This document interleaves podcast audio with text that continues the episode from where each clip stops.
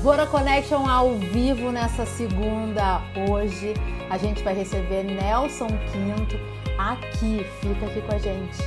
Olá, bem-vindos. Esse é o Dvora Connection, meu programa ao vivo de entrevistas aqui nesse canal do Instagram, sempre nas segundas e terças, com o apoio da Interativa Conteúdos e convidados especiais para a gente conversar sobre comunicação, influência, marketing, eventos, empreendedorismo e muito mais. O meu convidado de hoje é Nelson Quinto, foi meu colega na SPM, um baita comunicador, influenciador digital, especialista em marketing, eventos, uma figura aqui nas redes sociais com seus jargões. Você piscou e Nelson Quinto tá aqui no Tuvor. Eu tô há horas para trazer ele pra gente conversar. Ó, oh, você piscou e Nelson Quinto vai entrar aqui no Dvora. E vamos que vamos! É sempre bom lembrar, né, galera? Dvora é meu nome em hebraico, que significa abelha e connection, meu grande dom de conexões. Olá! Olá! Tudo bom? Ai, que maravilha! Nelson, eu tava pensando, eu tava pensando minutos. Ai, meu. Deus! Não, sabe o que eu tava pensando? É bom, é coisa boa. A gente estudou juntos lá na SPM.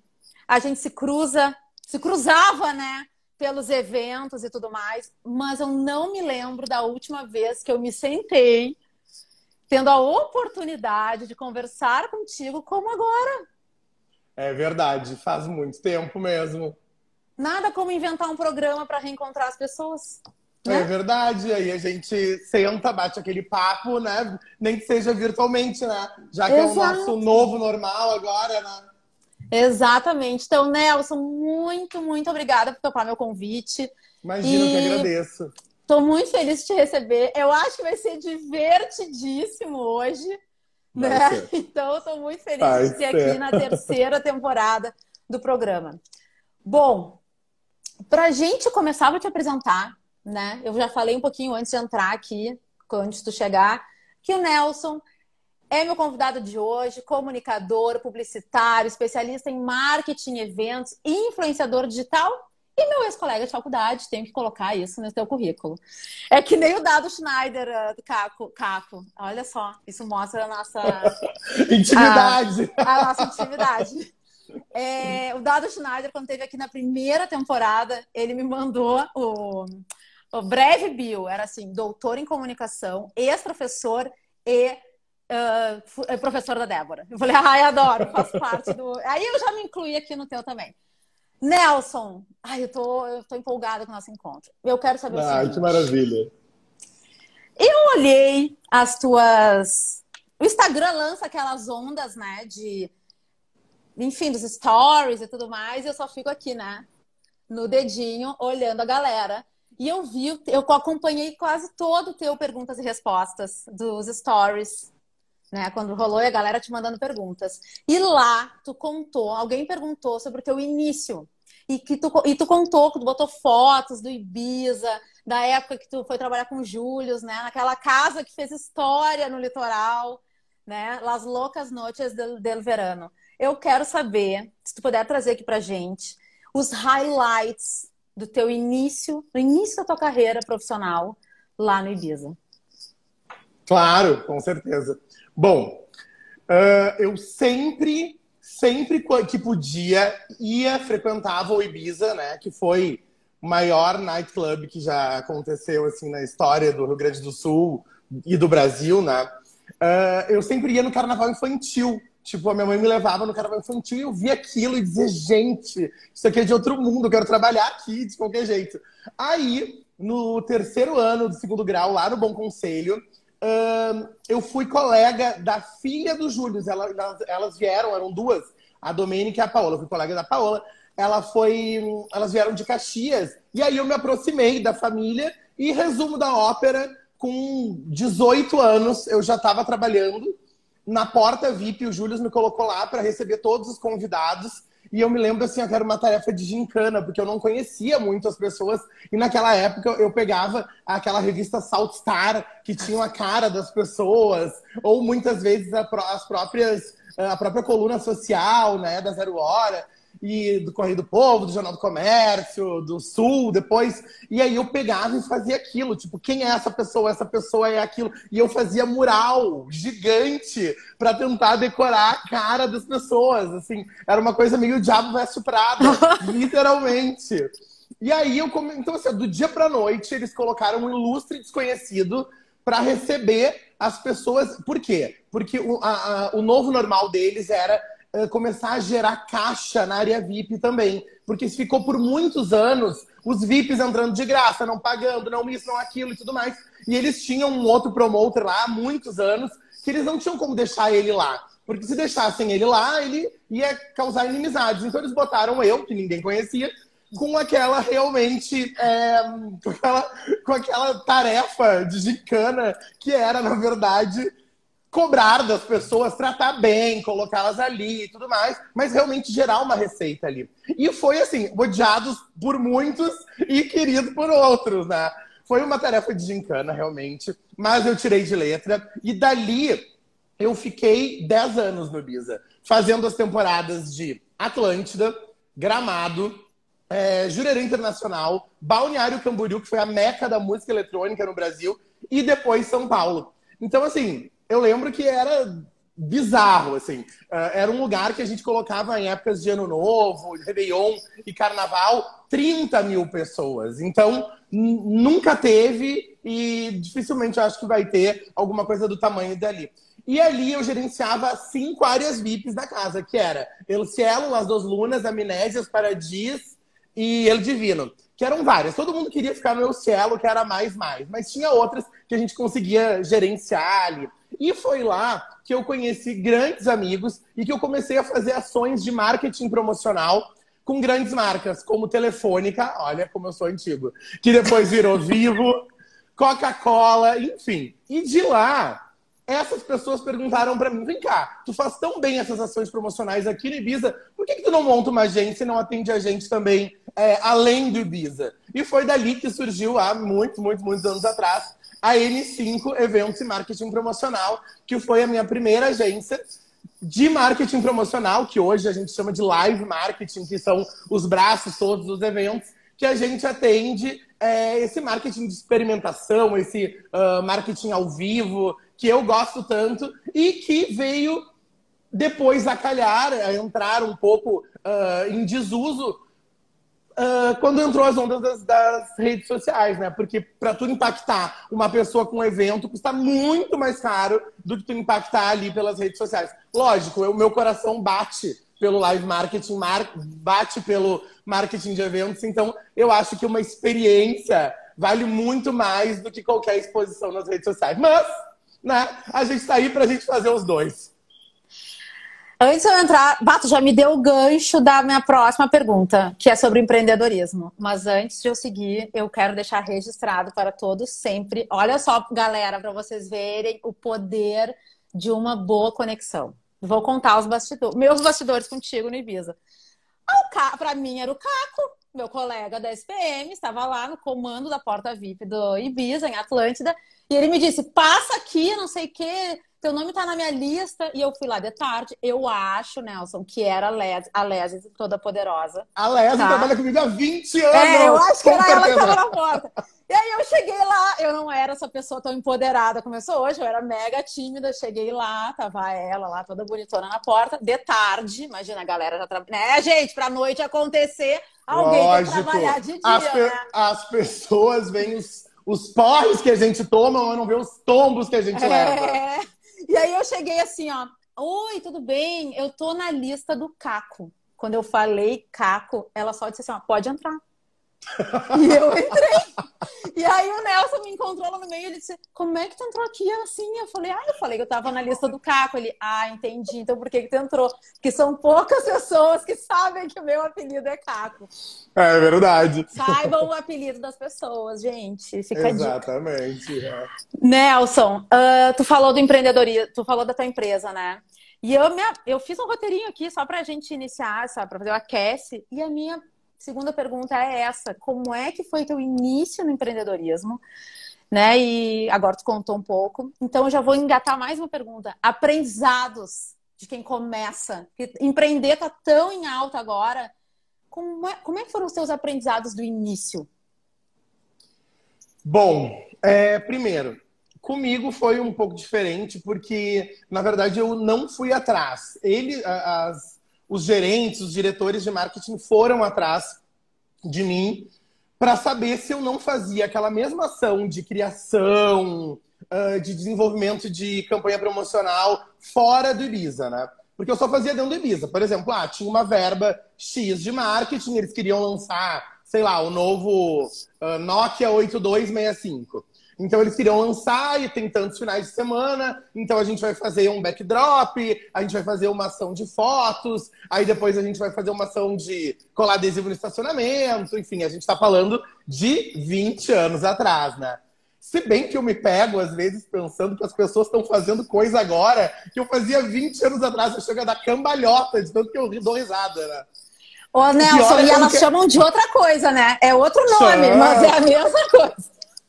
Exatamente. Não, é bizarro. As coisas que eu vejo por aí é assim, é, é de outro mundo. Mas aí eu re re realmente pensei, bom, por que não tornar disso um negócio, né?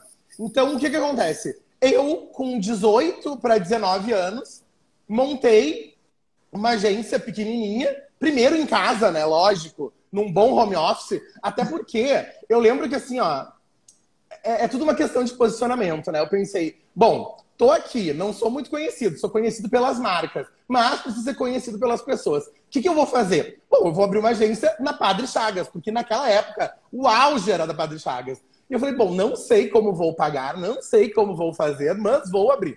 Aí eu escolhi ali na Padre Chagas, número 240, em cima da. que agora é a estação do banho.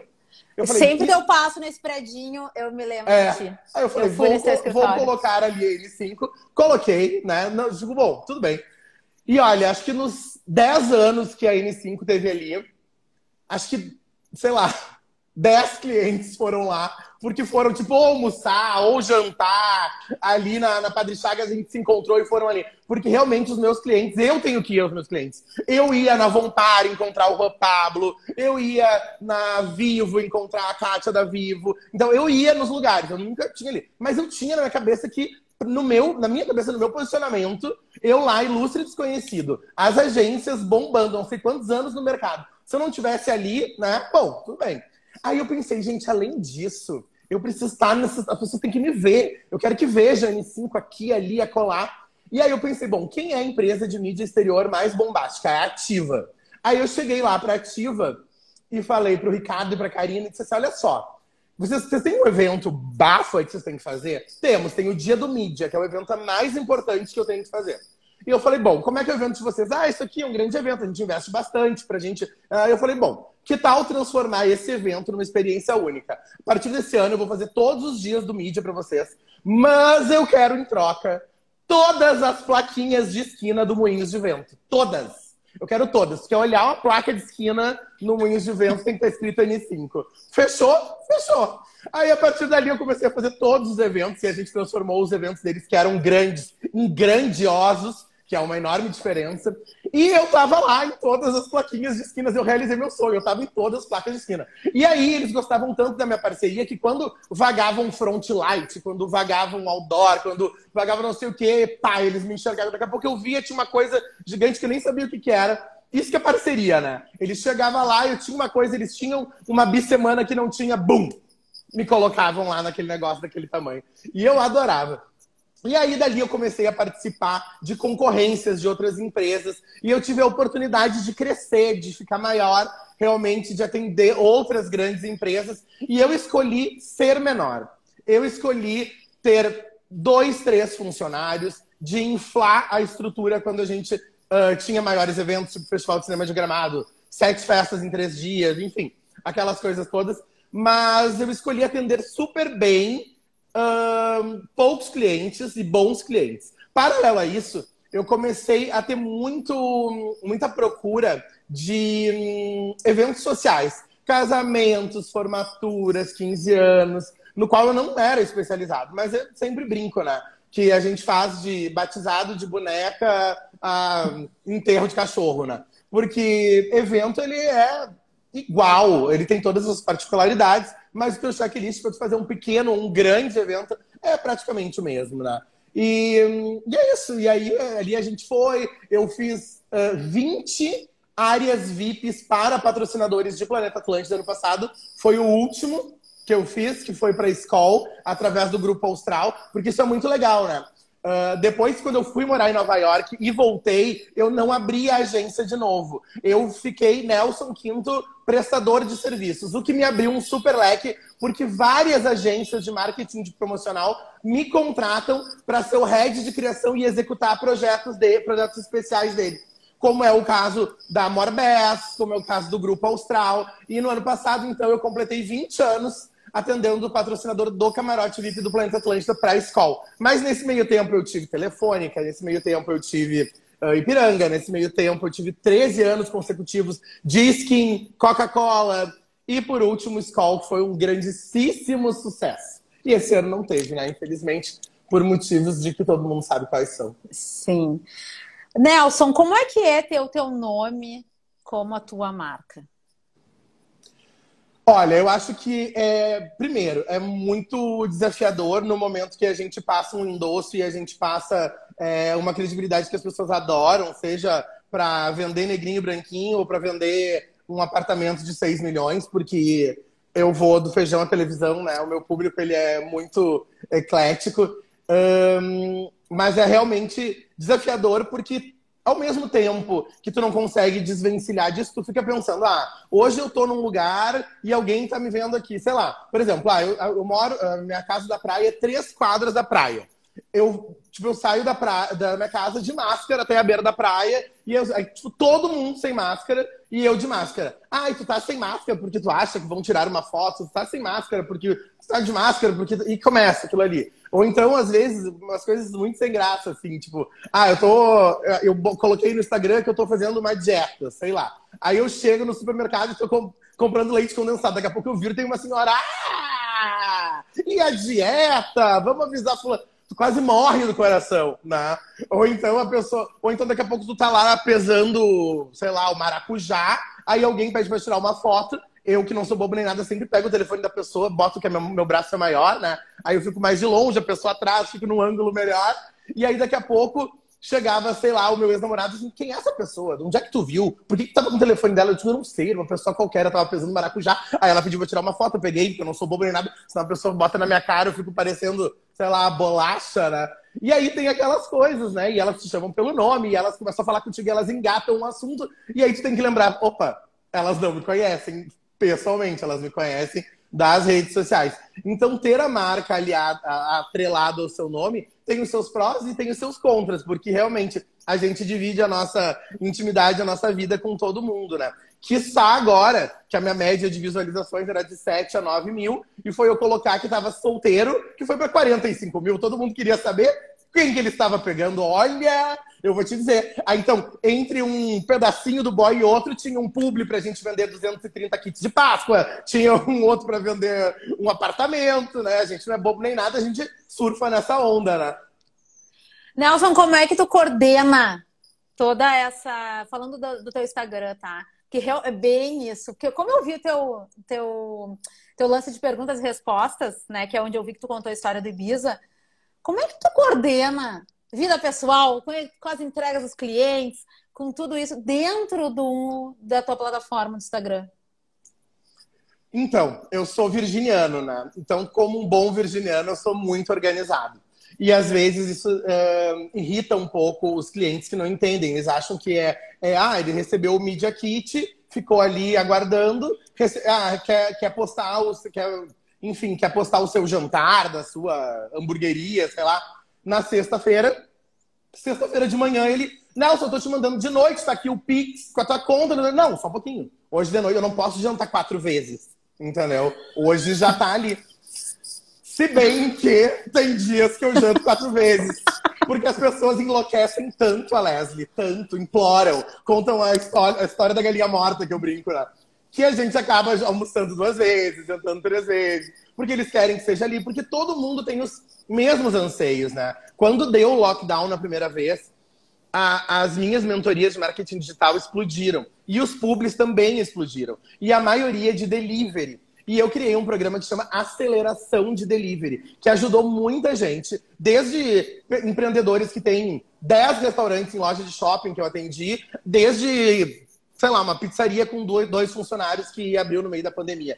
Então, todo mundo querendo vender, né? Todo mundo querendo tirar o seu, conseguir surfar um pouco nessa onda do delivery que bombou e que tende a bombar cada vez mais. Porém, tem isso, né? As pessoas querem muito para agora. Ah, eu quero isso, eu quero aquilo. E final de semana bomba muito. Então, a gente organiza, a gente tenta. Eu sempre aviso, né? Um mês antes da Páscoa eu avisei. Quem vai lançar Páscoa?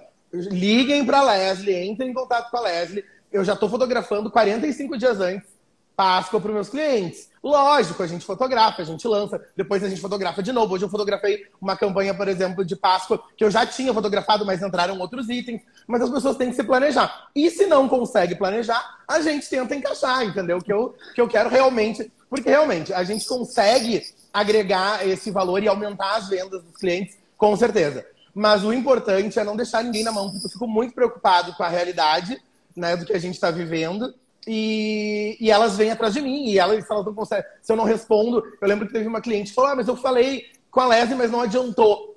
É, não adiantou, porque naquele dia tinha cinco publis de comida. E não dá, porque senão vira uma panfletagem virtual, né? E aí não fica bom para todo mundo.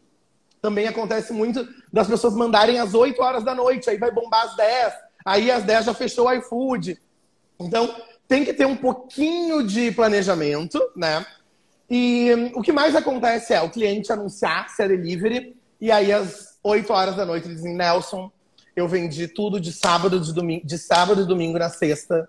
Foi incrível. Eu não sei o que eu vou fazer, eu não tenho mais, sei lá, salmão, eu não tenho mais hambúrguer, acabou a massa de pizza. E a gente sabe que é isso, né? Principalmente é, essa questão da gente fazer esse trabalho aliado com, do, com dois pontos que, que me diferenciam dos outros influenciadores. Um, que a gente faz anúncio para o meu mailing, então a gente faz o publi e faz um anúncio para o meu mailing, que já é um mailing quente, já são pessoas que gostam de ver a minha cara e que gostam de comprar as minhas coisas, e para um anúncio já localizado, que é dentro do raio de 2 a 3 quilômetros ali dentro daquele cliente. Então, assim, é um publi? É um publi, mas é um publi turbinado. Modo turbo. É um publi modo turbo. Me diz uma coisa, os teus. Ó, eu vou pipocando pergunta. Ah, vai, vai lá. Próxima. Quem quiser mandar perguntas, vai no box de perguntas aqui, assim, ó, para quem está conectado pelo celular. Mande suas questões. Não garanto que eu vá trazê-las, mas a penteada é livre. O programa é meu, eu faço aqui o que eu quiser. Eu sempre falo, né? Eu sempre digo, as pessoas, ah, tu tava lá tomando banho de piscina, daqui a pouco entrou um negrinho, daqui a pouco tu já vendeu um hambúrguer, daqui a pouco tu tava mostrando um apartamento. Gente, o Instagram é meu, deixa eu fazer o que eu quiser. Se tu não quiser, tu vai lá e dá um follow. Passa, passa silencia. Depois, quando eu parar, fala... tem muita gente que fala, ah, eu tô fazendo dieta, eu tô aqui comendo ovo cozido e não sei o quê. Gente, eu também deveria estar comendo ovo cozido. Eu também deveria estar fazendo dieta, entendeu? Ah, uma pergunta que muita gente fala. Como é que tu consegue comer tudo aquilo? Gente, não é porque eu mostro tudo aquilo que eu como tudo aquilo naquela hora. Eu simplesmente coloquei um freezer horizontal aqui na parte de cima da minha casa, aonde eu faço e eu congelo, porque realmente comer tudo aquilo. Esse final de semana foi uma coisa absurda. Foi nove publis em dois dias, tudo de comida. Então, gente, não tem, não, eu não como. Eu como aquilo, eu como na hora. Agora, eu não como, tipo, ah, tá, tem uma bandeja com 150 negrinhos, dois panetones, cinco ovos de Páscoa. Eu não como tudo aquilo naquela hora. Senão eu seria maior do que eu sou, entendeu? Eu sempre falo, eu explico, eu mostro, né? Mas aí a gente fica naquela, no imaginário das pessoas, né? É. Mas que eu como, obviamente que eu como, né? Não tem. Sim, dá pra ver, motivos óbvios. Nelson, para quem quer começar nesse mercado, nessa seara de influência, como influenciador, o, três dicas do que fazer e três dicas do que não fazer, na tua opinião. Show. Três dicas do que fazer. Primeira coisa, é super clichê, todo mundo fala, porém eu vou bater nessa tecla aqui. Seja original. Seja do seu jeito, fale do seu jeito, mostre o cenário que está, que você vive, não fica montando cenário que não não é, entendeu? Aproveita essa originalidade e trabalha com isso. Dois, tenha frequência e constância, entendeu? Poste duas, três vezes por dia nos stories, tente fazer é, um post por dia no feed, tenha frequência e constância. A não ser que você anuncie, né? Que não deve ser o caso de quem está começando. Um, e três, procure estar alinhado com a sua voz, com o seu público. Por exemplo, ah, eu uh, quero falar sobre entretenimento. Ótimo. Então eu vou falar tudo sobre entretenimento. Ah, eu vou falar sobre uh, dicas de beleza. Então, foca nas tuas dicas de beleza. Eu brinco que é o 70-30, né? 70 focado pro teu core business, focado pro teu objetivo, e os outros 30 realmente para dar aquela distraída e para trazer realmente o entretenimento. Lembrando que a gente está falando de rede social. As pessoas estão aqui para ver pessoas e não para ver ai, a agenda, ai, o refrigerante, entendeu? Então é aquele negócio, tem que, que dar aquela mesclada, porque senão é. Pra tu ver o que eu tava falando. Eu tô lá, dia a dia, falando, dando dicas. Todo dia que eu entro em mentoria, eu dou uma dica para alguém, blá, blá, blá, e tava lá entre 7 e 9 mil visualizações. Foi eu terminar e foi eu foi mostrar quem é que eu tava conhecendo, e blá, fui para 45. No dia que eu mostrei, fui para 66 mil. Lotei a Arena do Grêmio e deixei gente para fora. Três dicas do que não fazer. Primeira coisa, primeiríssima coisa, comprar seguidores, seja eles da Turquia, da não sei aonde, da não sei o quê, entendeu? Não faça, porque depois dá uma dor de cabeça. Não faça. Simplesmente não faça. Compre outra coisa, né? É, compra minha mentoria, compre ah. meu publi. Sendo que a minha mentoria só tem para abril, hein? Só tem para abril. Lotou domingo, lotou até das 21 horas. Pessoal deixou de ver Big Brother pra fazer mentoria, ainda bem, né? E, e eu nervoso, tendo que ver depois, né? Mas ok. É, segunda coisa que não, não faça de jeito nenhum. Enganar o seu seguidor, enganar os seus seguidores, aquela coisa, não tomo refrigerante, faço é, propaganda, publi de refrigerante, não faço atividade física e fico ali fazendo atividade física. Enfim, aquela coisa toda. Ah, tô aqui emagrecendo e tô tomando, sei lá, o chá milagroso, quando tá tomando a injeção que emagrece. Entendeu? Que eu vejo muita gente, muitas pessoas fazendo isso, né? E as pessoas não são bobas. E ah, por último, e eu acho que isso aí é uma questão mais de. que, que vem ao encontro do que eu me proponho, né? Realmente é não venda a alma ao diabo, né? Que é fazer qualquer coisa por uma graninha, fazer ou por uma granona. Né? Se, se você não for colocar a cabeça no travesseiro e dormir, não faça, porque eu vou te dizer que realmente não vale a pena. E não é porque eu tô onde eu tô, mas eu já fiz algumas vezes e, e realmente não vale a pena. Essa dica é uma dica, assim, minha. Aquela coisa do boi que, que, arrebentou a cerca com a cabeça. Uh, tu falou a primeira coisa, eu gostei do que tu disse, eu concordo completamente sobre a comunicação autêntica, né? E tu é um cara que além do teu jeito de falar, né? Tu é, tu é engraçado e tu cria jargões como o você piscou. Isso é maravilhoso. Você piscou tu tá não sei aonde. Aí piscou de novo, tu não sei aonde. Da onde que tu, de onde saiu, por exemplo, o você piscou? Então, o Você Piscou surgiu de uns quatro anos, cinco anos atrás, que eu viajava muito, que eu tava atendendo a Philip Morris e a Ambev e, e tipo, correndo para um lado para o outro, viajando para cima e para baixo. E aí, você piscou, eu tava ali, você piscou, eu tava aqui. E eu tinha que dizer pra pessoa que tava do outro lado onde é que eu tava.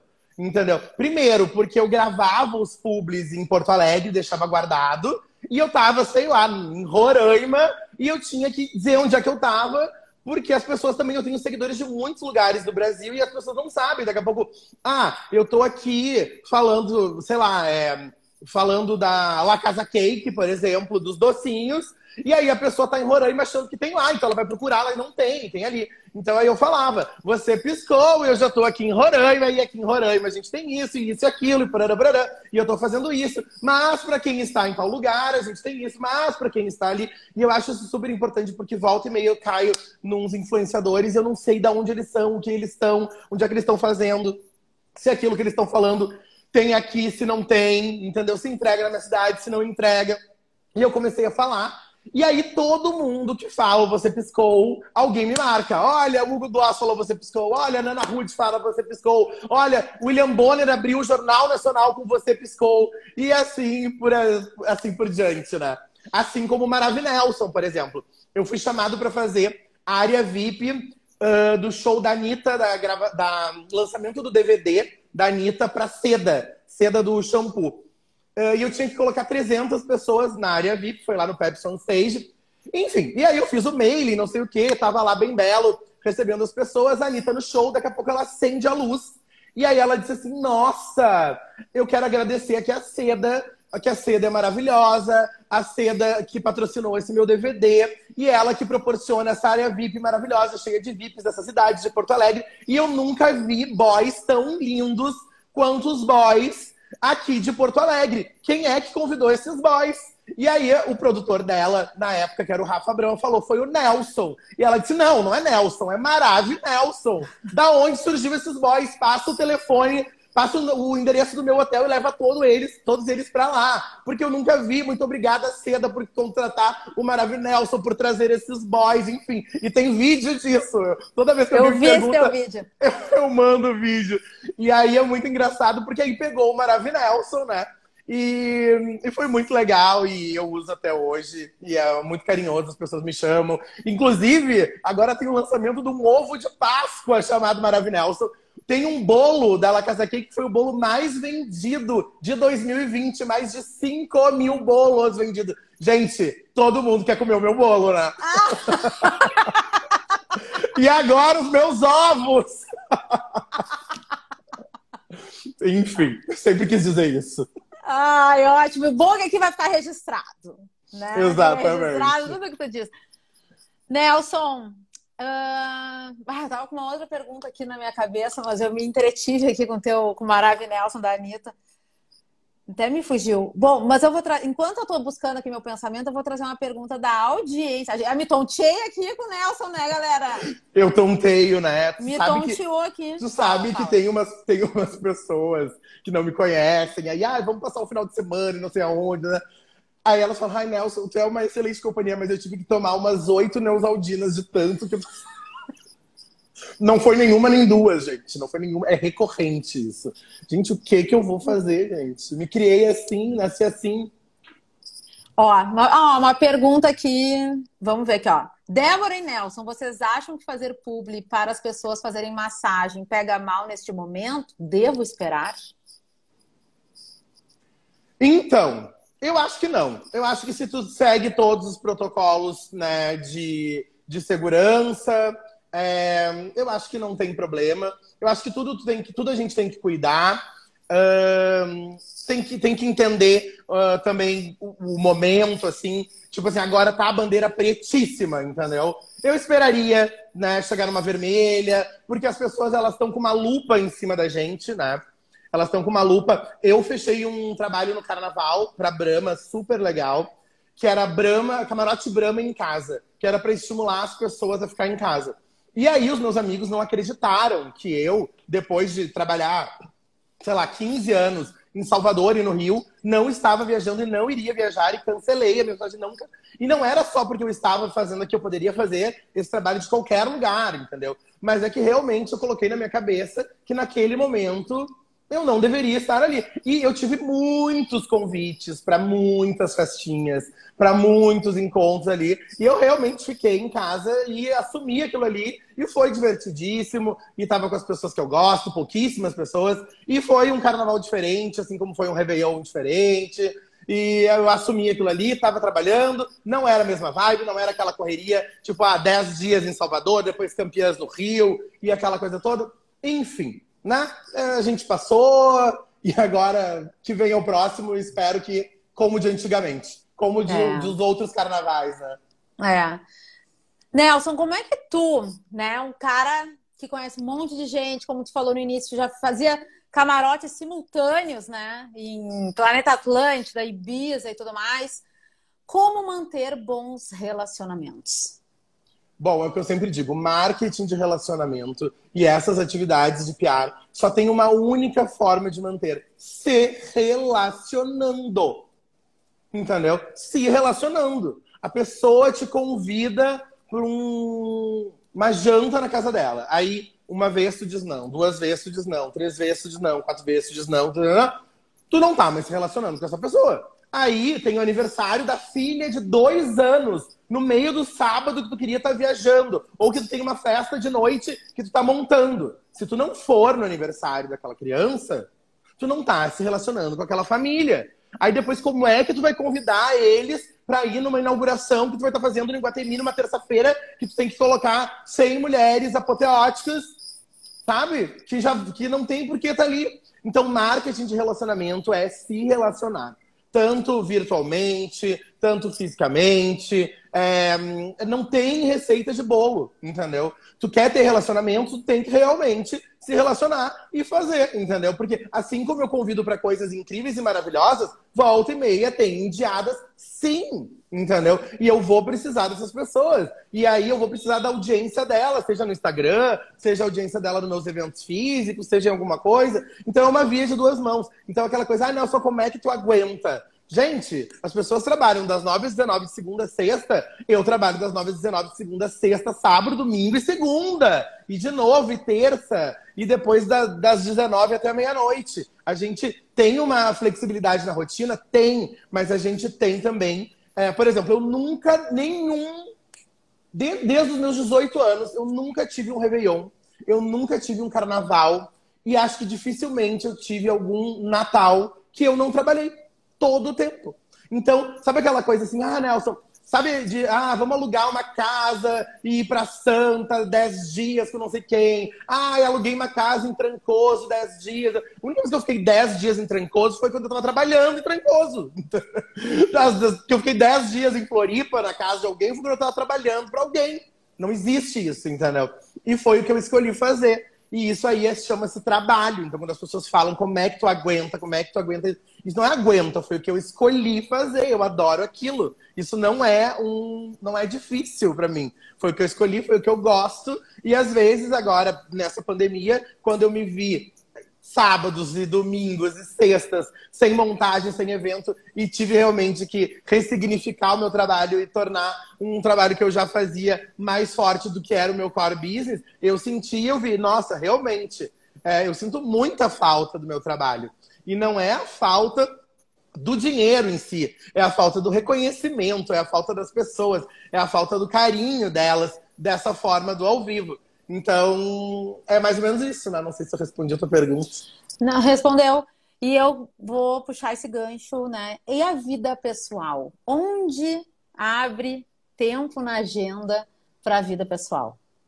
A mesma coisa, é junto com isso, porque a gente não tem como separar a pessoa física da pessoa jurídica, né? Quando eu decidi não abrir uma empresa, né? Lógico que eu tenho uma empresa, mas não, não abrir uma empresa com um logo, com das 9 às 19 de segunda a sexta e realmente uh, ser eu a minha própria empresa, até para as, as outras agências, os outros contratantes terem é, o livre-arbítrio de conseguir me contratar. Ah, não é uma agência que está trabalhando para minha agência, é o Nelson Quinto que está trabalhando no meu projeto, né? E que realmente foi libertador. Uh, também não existe o Nelson Quinto, pessoa física e pessoa jurídica. Então, quem não surfar na minha onda vai cair fora, infelizmente. E tua rotina, Nelson, como é que é? Tu acorda Bom, agora, aí? Agora na pandemia mudou bastante, né?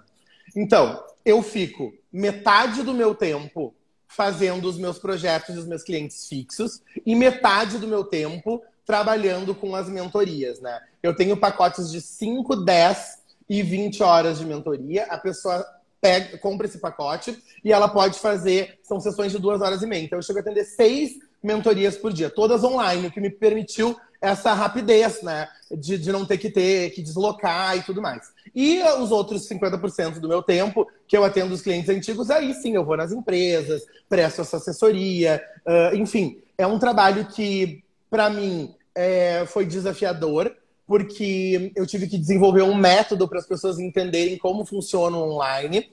É mais difícil do que o presencial, com certeza, mas foi o que a gente uh, realmente criou e se adaptou, porque eu fiquei muito assustado com essa pandemia, uh, com o resultado é, desastroso, enfim, de tudo que está acontecendo, tanto para os empresários quanto as mortes das pessoas. Eu fico com dois corações, eu não sei nem aonde me posicionar, porque eu tenho muito medo. Imagina, eu trabalhei toda essa pandemia e eu não peguei e não quero pegar. Ah, e, e, as, e, as, pessoas próximas a mim que pegaram, assim como eu tenho gente muito próxima que, que pegou e que não deu nada, mais velha, eu tenho amigos de 25 anos que ficaram 10 dias no hospital, eu tenho amigos de 30 anos que estão hospitalizados na UTI, eu tenho clientes e amigos íntimos que tiveram grandes perdas e mortes nisso.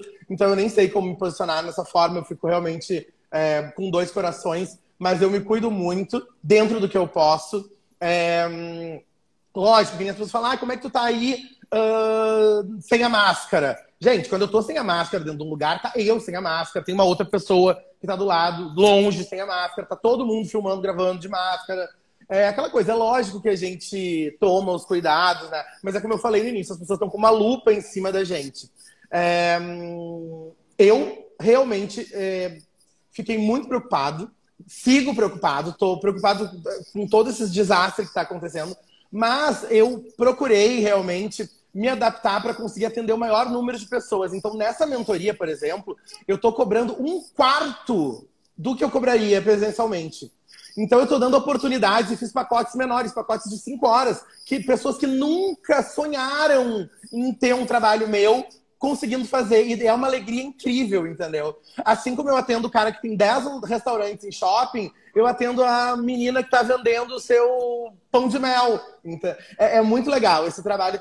É, eu digo que é quase um. Ah, e me lembrei de outra coisa. Desde março, do... desde abril. Não, de março, desde março do ano passado, toda semana religiosamente, e quando eu não posso, na outra semana eu dobro, eu tô entregando marmitas no viaduto da Conceição ou ali na frente do Teatro São Pedro. São 200 marmitas por semana. Começou com uma ação junto com o Hotel Lagueto, Basílica e Gastronomia e com o restaurante Marcos. Depois eles saíram, porque começou a funcionar lá, as cozinhas do hotel e não tinha. E eu coloco a moça que trabalha aqui em casa a fazer. Ela já pegou, tem um dia que ela não trabalha, que ela faz a tal das marmitas, a gente coloca lá. Eu coloco no meu carro. Quando eu não posso, vai a Leslie Poderosa, vai a minha irmã, foi o meu ex-namorado por muito tempo, enfim. A gente dá. Assim, ó, eu tenho medo de ir no centro de noite. Eu tenho medo de pegar. Um, o delivery com o motoboy, eu chego assim, ó, pro delivery, sabe? Aí eu jogo álcool, eu faço tudo mas é incrível. Entregar essas marmitas lá às 8 horas da noite, parece que baixa o super-homem aqui. Que eu não tenho medo de ser assaltado, que eu não tenho medo de não sei o quê. Esses dias chegou um cara do meu lado, deu um grito, eu me caguei perna abaixo, assim, e era tipo um azulzinho dizendo que eu tava estacionado num lugar proibido. Eu falei, o senhor não tá vendo que eu tô entregando marmita aqui? O senhor espere um minutinho, eu vou terminar aqui, entregar marmita, eu já tiro o carro daqui. Ele, ah, não, não, tudo bem, tudo bem, eu não entendi que não sei o que, era só que me faltava ser montado naquilo ali, né? É jogar marmita na cabeça dele. Enfim, esse projeto já distribuiu mais de 4 toneladas, mais de 2 mil marmitas. É o que a gente pode, a gente pede doação. Quando tem doação, a gente doa. Quando não tem, a gente bota do próprio bolso, enfim. Tem isso também, né? E é isso, eu consigo fazer tudo isso, e aí consigo fazer tudo mais que tu imagina, e dá tudo certo, é só se organizar e a gente consegue fazer tudo, né? Porque quem quer, consegue. Nelson, Tu faz tudo isso, aí a pessoa aqui do outro lado, né, tá quase dormindo, vai olhar os stories do Nelson, tá ele brindando na piscina, né? O, o dia infinito. né? O dia infinito, exatamente. Nelson, qual é o evento dos sonhos? O evento que tu o quer evento... muito fazer? A entrega do Oscar. A entrega do Oscar. Uh, eu, eu, vi que tem um, um programa de capacitação para eventos que no final, na turma final, tem, o, tem uma visita ali que eles colocam. Mas é assim, acho que é, uma, é que nem aqueles aqueles uh, bastidores do Cirque du Soleil que tem em Las Vegas, que, eles, que é muito legal, que eles mostram como são os bastidores, como é que as coisas acontecem. É muito legal. Mas eu queria trabalhar, ser contratado. Assim, que nem eu fui contratado pela FIFA. Na Copa do Mundo, eu recebi uma proposta para trabalhar para uma empresa é, de cigarros que estava fazendo uma ação de marketing promocional para a FIFA. Uh, marketing promocional que ia ser durante a Copa do Mundo. E eu fechei com eles. Foi uma grana absurda, assim, foi em vários points, eles que eram nos dias dos Jogos do Brasil e tudo mais. Paralelo a isso, eu fui contratado para trabalhar na FIFA na Copa do Mundo. E eu tive que escolher entre uma e outra. Sendo que o, o cachê de uma uh, para trabalhar na FIFA era tipo um décimo da para trabalhar no, nessa empresa de, de cigarro que ia fazer essa ação, essa ação aqui em Porto Alegre. E aí eu deixei de fazer essa ação de cigarro porque eu queria trabalhar na FIFA, eu queria trabalhar na Copa do Mundo, eu queria entender como é o padrão FIFA de qualidade. E Deus é tão iluminado que no final das contas eu falei com o meu gestor e ele disse: Não, Nelson, tu consegue fazer isso aqui e no dia dos Jogos do Brasil a gente te dispensa e aí tu não vem aqui porque não tinha nenhum jogo do Brasil um, aqui em Porto Alegre, graças a Deus. Então eu não ia precisar trabalhar. Então eu consegui pegar os dois, assim, mas eu realmente abri mão. E eu acho que na vida é muito isso, né? A gente tem que abrir mão de algumas coisas para realizar alguns sonhos. E que todo mundo fala, ai, Nelson, é muito bom trabalhar na FIFA, é muito bom. Realmente, mas depois, quando, quando a gente sabe que a gente tem que estar às 5 horas da manhã acordado, nevando no Beira Rio, a gente está ali, que a gente tem que, depois de, sei lá, 10 anos de carreira, ter que usar uniforme, porque todo mundo tem que usar uniforme, entendeu? Então, assim, todo mundo igual, todo mundo aquilo ali, todo mundo se reportando. Ali não era o Nelson Quinto, entendeu? Ali era o Nelson, sabe? E foi um trabalho incrível, foi um trabalho memorável. A gente trabalhou com voluntários. Aí eu trabalhei na parte de A e B, então uma parte que eu não conhecia muito, mas eu realmente, a minha experiência de eventos foi, foi muito importante para fazer o negócio andar. As nossas cozinhas aqui não foram interditadas, foi tudo maravilhoso. A gente teve vários problemas super diferentes, como, por exemplo, dentro do gigantinho tinha pomba. Eu não posso servir 5 mil refeições ali com pomba, que é como se fosse um rato de asas, né? Então, a gente contratou aqueles gaviões que ficam lá no aeroporto para pegar as pombas. Então, a gente contratou os gaviões, os gaviões iam lá, assustavam as pombas, não matavam as pombas, que não podia matar as pombas, que se matasse as pombas era um inferno, a gente ia preso. Então, o gavião ia lá, uh, tirava desgraçado das pombas, as pombas embora, e aí a gente podia servir. Enfim, foi um grande desafio, uma grande escola trabalhar na FIFA e, enfim, foi um sonho realizado.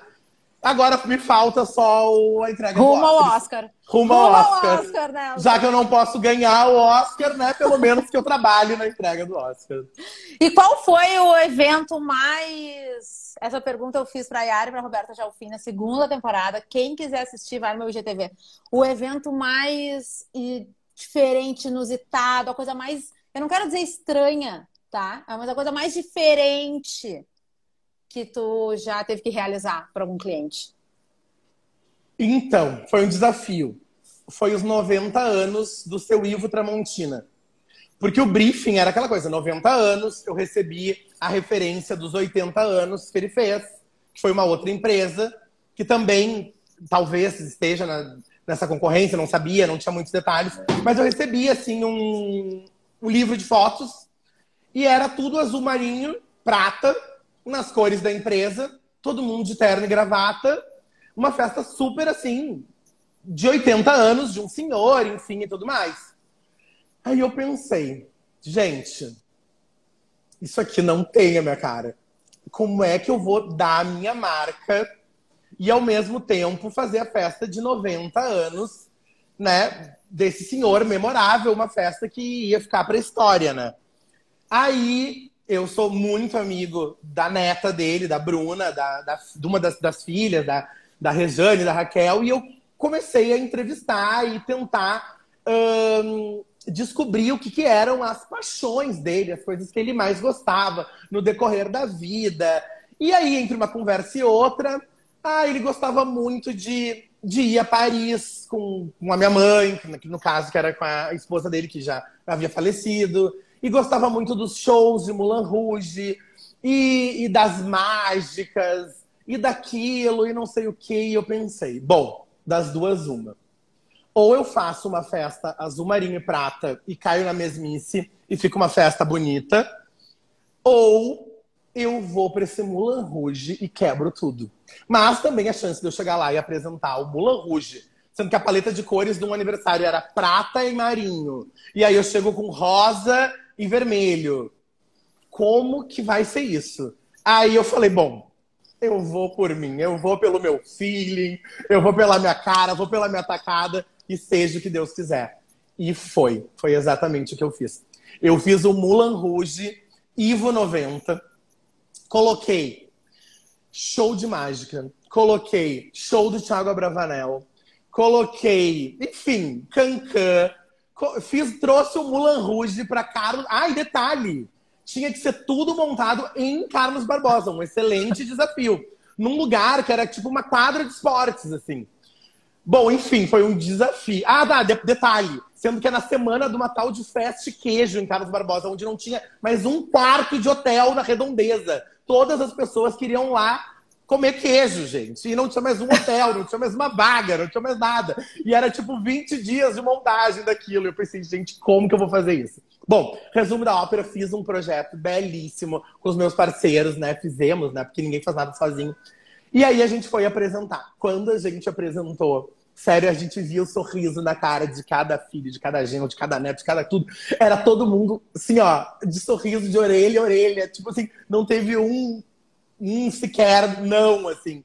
E, hum, claro, né, a gente não foi tanto pro lado da sensualidade, mas a gente teve sensualidade, sim. E a festa. Ah, não, detalhe, a gente fez um camarim para ele, é, com uma televisão passando tudo, porque daqui a pouco ele podia não aguentar a festa, ele podia, enfim. Aí a gente fez um camarim todo bonito, todo com banheiro, com aquilo, com tudo, com um sofá, com mais uma roupa, se caso ele precisasse trocar, enfim. Resumo da ópera: a festa começou às 8 horas da noite, foi até às 5 horas da manhã. Ele chegou às 6 horas da tarde, duas horas, porque ele não conseguia ficar em casa de tão, nervo, tão um, ansioso por aquilo. Um, como ele queria, ele estava muito ansioso durante a semana, a gente pediu para ele levar lá durante a montagem pra gente mostrando as coisas para ele, para ele não ter uma grande surpresa ali, né? Porque a gente tá falando de um senhor de 90 anos. Então ele curtiu cada montagem, cada pedacinho. Então a gente se virava lá, daqui a pouco tava o seu Ivo visitando ali como é que tava, como é que não tava. Foi assim, ó, foi uma festa que eu me emocionei, que eu chorei por diversos momentos. Pergunta se o seu Ivo foi no camarim dele nenhum minuto no camarim dele. Eu fui pro camarim botar as pernas pra cima, eu usei o banheiro dele, eu fiquei lá olhando na televisão que tinha, mas o seu Ivo ficou pipocando de mesa em mesa, de coisa em coisa, de não sei o quê. E quando terminou, ele ainda fez um brinde com todo mundo, com todos os garçons, com todo não sei o quê, com todo não sei da onde. Thiago Bravanel ficou quatro horas no palco, parecia carnaval, micareta. Gente, foi assim, ó, incrível. É uma festa memorável. O Mulan Rouge do seu Ivo Tramontina foi incrível. Foi, sei lá, milhões de páginas na cara. Todo mundo cobriu. Foi muito, muito legal. Foi assim, foi muito, muito desafiador e ao mesmo tempo foi uma tacada de mestre. Graças a Deus que eu ouvi meu, meu sentido, ouvi a minha intuição e eu fiz essa festa memorável porque eu tenho certeza que ele amou. Tanto amor que a gente teve que. Na época eram os DVDs da, do, do vídeo. A gente teve que mandar várias cópias porque estragava, porque ele assistia todos ah, os dias que amor. no DVD e via o, o álbum. E sério, foi incrível. Assim, é uma coisa que eu fico assim, eu já, eu já sou, eu já fico, eu já rio por muito pouca coisa, né? Mas eu fico assim, ó, com um sorriso de orelha e orelha, porque é sinal de dever cumprido, né? Eu me recordo desse evento na cobertura dos jornais. Como eu trabalho com assessoria de imprensa, né? Acaba lendo os jornais, eu me lembro dessa, desse evento. Nelson, estamos indo para a reta final desse encontro e eu quero saber o seguinte: o que te inspira a criar essas grandes ideias que tu apresenta para os clientes? Um, o que, quem, eu... onde tu busca tuas referências? Bom, eu sempre procura olhar a, tudo que a concorrência está fazendo para não fazer. Tudo. Seja para uma festa de um ano, seja para um camarote do Planeta Atlântida, para uma festa de casamento de 500 pessoas. Eu procuro realmente ter, é, essa, trazer pro, muitas vezes para o evento social essa grandiosidade do evento corporativo. Eu procuro realmente trabalhar com cenário, eu procuro trabalhar com experiência, eu procuro trabalhar realmente com o efeito uau.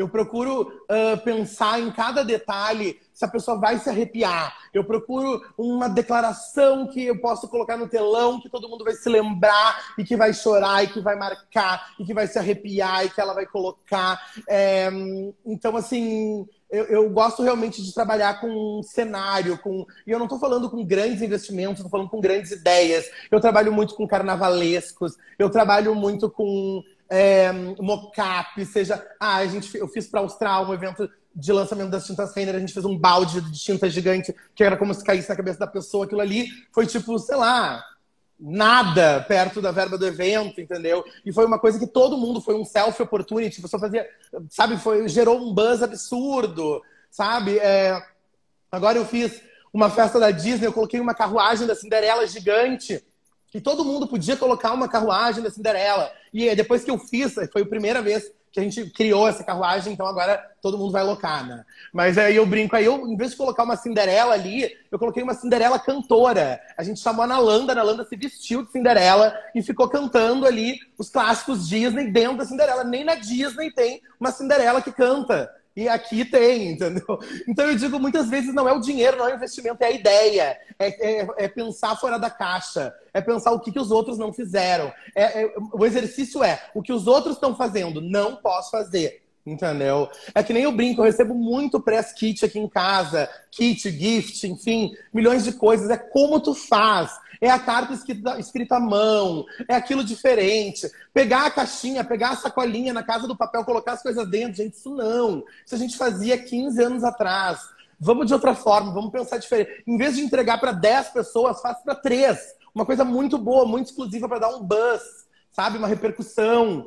É... Hum, pensar fora da caixa, gente. Eu realmente eu me inspiro. Eu, eu, penso, eu penso assim, se tá padrão Disney, eu sempre brinco, né? A gente pode fazer é, o, o, mesmo show da Ivete Sangalo, tá? Pode ser o show da Ivete Sangalo, voz e violão no bar da esquina ou no Madison Square Garden, entendeu? Então eu sempre falo, olha só, tu quer ser a Ivete voz e violão no boteco ou tu quer ser a Ivete no Madison Square Garden? É a mesma Ivete. Aonde que tu quer estar? Como tu quer se posicionar? Entendeu? E é aí que eu falo. E é, é, por aí que eu vou. Então eu realmente eu me inspiro na Disney, eu me inspiro realmente nos grandes red carpets, eu me inspiro nas grandes festas que acontecem no Rio e São Paulo. Quer ver uma coisa que eu não paro de receber é, mensagem? É toda vez que tem as festas do Big Brother, as pessoas falam, gente, como é que o Boninho não te contratou? Porque as tuas festas dão de 10 na casa. O, as festas que a gente fazia né? Esse ano não teve com essa grandiosidade toda, mas nas casas das pessoas, a pessoa dorme, ela tem uma casa, ela tem um jardim, ela acorda, tem uma festa igual a do Big Brother, entendeu? A gente realmente, em tempo recorde, consegue fazer coisas memoráveis. É que nem eu digo, gente, aquele arranjo belíssimo de orquídeas, aquela toalha maravilhosa, aquela tapadeira esticada, aquele uh, espelho bisotado, qualquer pessoa que tenha dinheiro consegue fazer. Eu quero fazer impactar, eu quero aquele fator uau, eu quero a pessoa se arrepiar, entendeu? Isso aí realmente não tem nada a ver com dinheiro. Isso aí tem a ver aqui, ó, com a criatividade, que tem a ver com o empenho, entendeu? Porque ó, eu tenho a Tati, que é minha sócia, tem a Leslie, que é meu braço direito. Eu crio as coisas, eu quero, não sei o que, que tu vai fazer. Tu vai achar isso aí, tu vai dar um jeito. Tu vai ir no inferno e voltar. Tem uma dobra ali, ó, no inferno que tem uma coisinha que vai vender que vai dar certo. Então a gente sempre tem, a gente sempre dá um jeito de fazer, de, de acontecer, de, de surpreender o cliente e ter esse fator uau, assim. Realmente, estar junto com pessoas que conseguem tirar do papel as minhas ideias malucas também é muito importante, né? Sim, eu tava te escutando e pensando, né? Pra ti não existe o não dá. De jeito nenhum. Não dá para fazer. De jeito nenhum. De jeito nenhum. Assim, ó, é, não dá, é muito difícil. A gente estava agora fazendo um, um press kit que uma pulseira de uma joalheria e todas as joalherias estão fechadas aqui e demoram seis dias para entregar, menos dois dias em São Paulo. São Paulo é o único lugar que entrega em dois dias. Eu fiz o pedido para São Paulo, mandei entregar na casa de um amigo, estou pegando um avião para pegar ele em São Paulo e chegar no meu prazo. Assim, então não tem, não dá. Não dá é para quem não pensa à frente, entendeu? Não dá para mim é preguiçoso. Não dá para mim não é resposta. Não é resposta. Eu fico possuído, chega com umas veias do pescoço uhum. saltando quando, quando começa a não dar, quando começa a não dar. Sempre dá. E os meus fornecedores são maravilhosos e estão comigo e sempre fazem e passam madrugadas fazendo e façam aquilo. Por isso que a gente está sempre junto e que é um trabalho de troca e, tudo dá e dá, tudo dá. Vai dar certo. Nelson, pra gente fechar, eu tô fazendo uma. Eu peço que a galera faça um print da tela na pose que nós vamos ficar. Eu quero sugerir uma pose pra gente postar, que eu vou postar depois, tá? E quem quiser postar nos marcando, eu vou repostar também. A minha Ótimo, sugestão também. pra ti, eu vou tirar os comentários tá. pra gente aparecer. A minha sugestão é a gente fazer uma foto com o Piscou. Claro, vamos fazer. Vamos. Galera, faz o print, nos marca, me manda que eu quero postar. Um, dois, três e. Ai, adorei! Nelson, eu amei te escutar. Eu, eu que adorei, muito obrigado. Eu admiro muito a tua trajetória e eu me lembro perfeitamente do dia que tu me falou que tu ia para uma entrevista com o Júlio. Eu me lembro, a gente estava naquele, num hall que já nem existe mais lá da SPM, quando era as casinhas ainda. Né? Sim, quando lá tinha um andar. Um andar. Exatamente. E é muito, muito legal acompanhar, né? uh, toda essa trajetória e do teu jeito tão autêntico de ser. Porque é tudo que a gente quer, né? Ser pessoas, somos seres únicos, trabalhar nossa autenticidade, a nossa marca pessoal tudo isso que se fala tanto, sem medo de ser quem a gente é, porque como tu falou, né, a lupa da galera da internet, o tribunal da internet tá aí, as pessoas criticam muito, mas tu tá sempre lá sendo quem tu é, falando as coisas que tu faz, mostrando a tua vida. Eu acho isso muito... E trabalhando horrores, né? Fazendo trabalhando o, o mercado acontecer. Quem, Parabéns. Quem vê close não vê corre. É, exatamente. é uma ótima. Quem vê close não vê corre. Exatamente. Eu agradeço muito teu tempo. Foi um prazer te reencontrar e conversar contigo nessa uma hora. Beijos. Galera! Um beijo, gente. Muito obrigado. Galera, amanhã tem Cris Bart, 5 da tarde. Aguardo Ai, vocês. Cris Bart, eu adoro! Espero vocês 5 da tarde. Figura Connection se despede. Beijo. Tchau, Nelson. Tchau, galera. Tchau, muito obrigado. Esse podcast foi editado pela Interativa Conteúdos.